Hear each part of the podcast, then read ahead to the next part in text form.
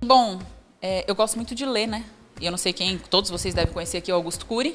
E eu comecei a ler os livros dele de desenvolvimento pessoal, de autoajuda, e comecei a ler, comecei a ler, comecei a encantar. Não, então ele fala sobre as construções de pilares emocionais, enfim, foi entrando de uma forma mais técnica e comecei a tomar realmente paixão pela leitura e paixão pela mente humana. E foi aí de onde eu falei assim, eu descobri, comecei a descobrir qual era a minha missão de vida e meu propósito, né? Minha missão de vida, já que a gente ia lidar com o público feminino, seria exatamente essa.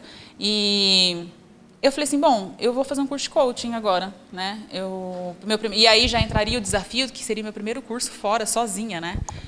Fui para Araçatuba, fiquei três dias lá e iniciou a minha carreira de coaching, né? Quando eu voltei, eu falei para cá, vocês precisam fazer esse curso. Nossa, é, vocês vão amar, né?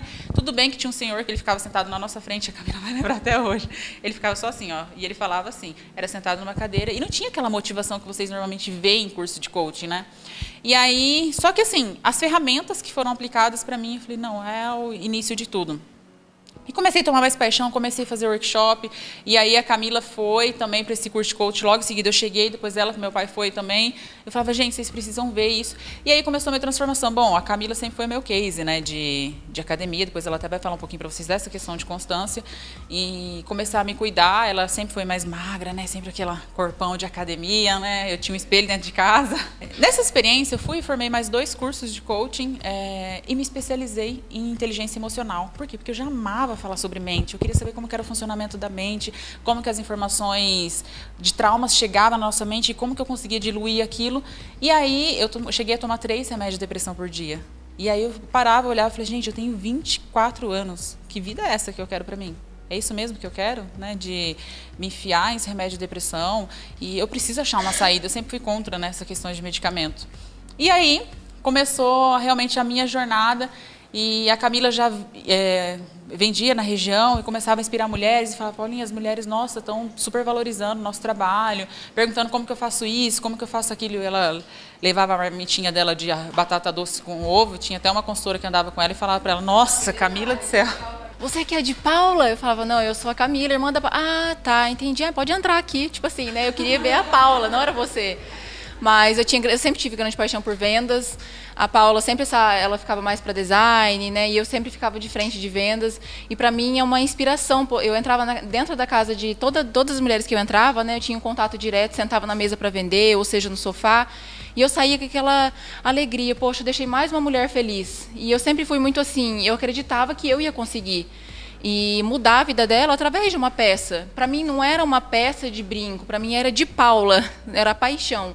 Então eu colocava toda aquela inspiração, o amor que eu tenho, e eu sei que eu ia causar uma transformação na vida dela através de uma venda de um de Paula. E foi assim que aconteceu. E aí o que eu posso passar e que eu é, gostaria que vocês fizessem essas perguntas para vocês mesmas é, é aqui que eu vou passar para vocês, que foi realmente o ponto inicial da minha mudança, né? Que me fez refletir. Tipo, Paulo, onde você está? Né? Qual que é o seu propósito de vida? Eu não sei vocês aqui, mas 90% das pessoas, se você chega para elas hoje e, e, eu ando né, é, motivando realmente as pessoas, eu falo que é até gostoso de ouvir, porque se eu estou no trabalho, esses dias eu fui para São Paulo conversar com, reencontrei duas amigas, elas não queriam que eu fosse embora, mas não, fala um pouco como que é se inspirando mulheres, né? É, e quando você fala para a pessoa assim, qual que é o seu propósito de vida? Vocês já pararam para pensar nisso? Qual é o legado que vocês vão deixar?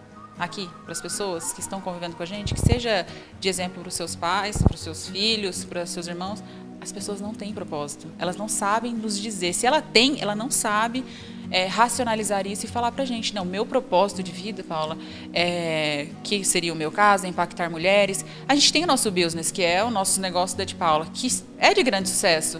A gente poderia falar, vamos nos limitar aí? A gente até poderia falar, porque tem muito para a gente enfrentar ainda.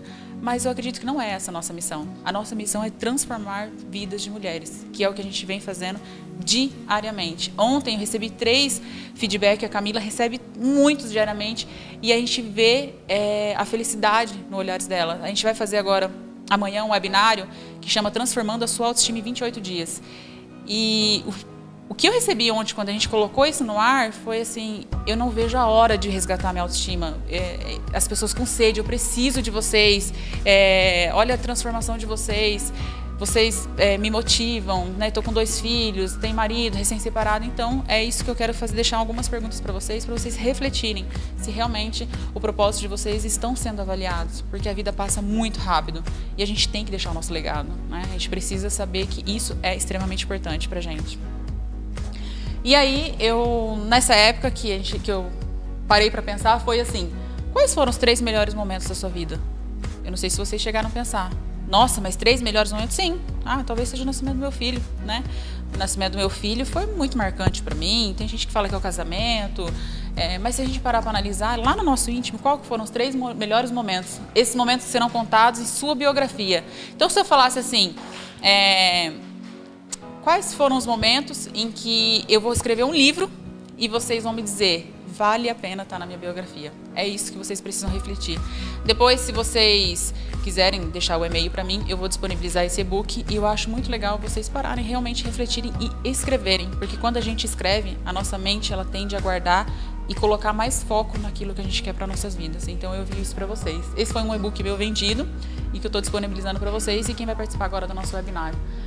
Ainda encontramos dificuldade para encontrar bons momentos que marcaram nossas vidas. E quando nós paramos para fazer uma análise, temos a percepção de que talvez tenhamos ajudado muitas pessoas e nos ajudados pouco. Amamos muitas pessoas e nos amamos pouco. Você tem a sensação de que priorizou muito o outro e o outro deixou para você para segundo plano. E foi exatamente isso que aconteceu na minha vida. É, essa frase me fez refletir que eu estava no relacionamento já quase no fim, né, 18 anos, e eu lembro que eu fazia de tudo para aquela pessoa. Eu priorizava sempre ela.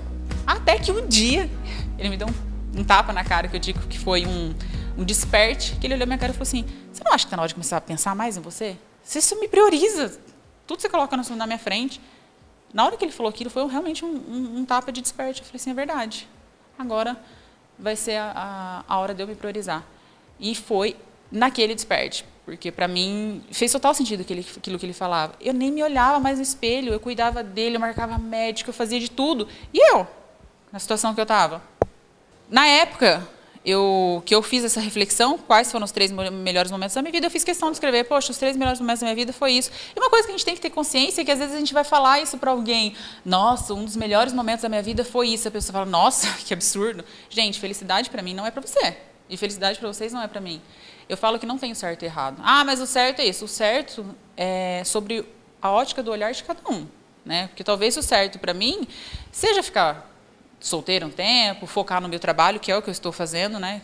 Desde então, eu tive um relacionamento de seis meses, mas fazer seis anos que eu estou solteira e as pessoas ainda elas julgam, né? Eu acabei de chegar de um curso de empresários em Brasília e um rapaz olhou minha cara e falou: Você tem problema com relacionamento?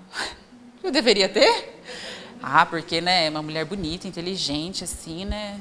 Sei não, você precisava reavaliar isso. Ah, tudo bem, pode deixar que eu vou reavaliar, sim aquilo para mim não fez sentido algum, porque eu estou focado no que eu quero, né? A Camila é casada, então para ela talvez tenha sentido ela ter sido casada. É, talvez eu não sei se perguntar isso de forma mais profunda para ela se ela responderia isso. Estou brincando.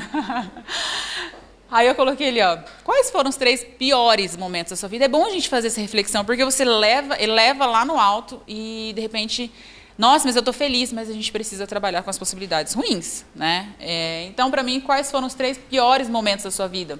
Às vezes estamos vivenciando momentos que acreditamos não ter saída. Mas quando ampliamos nossa mente e passamos a enxergar que a oportunidade nos, ruim pode nos agregar de bom, começamos a, entre, a enxergar a vida em uma outra proporção.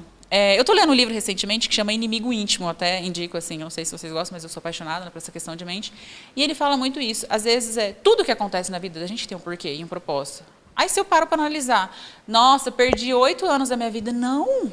Eu ganhei oito anos da minha vida, porque se não fosse por ele, eu não estaria aqui, esse meu relacionamento. Eu não estaria inspirando outras mulheres.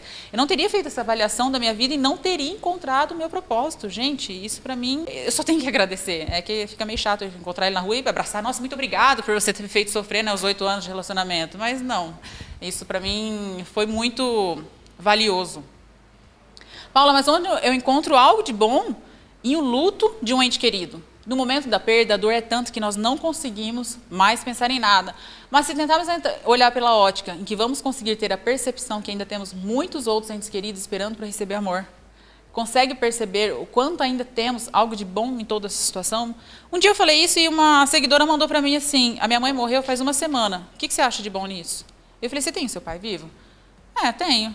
Falei assim: você já falou tanto que você gosta dele, já demonstrou seus afetos, seus carinhos, o quanto você pode fazer diferença na vida dele com eu te amo?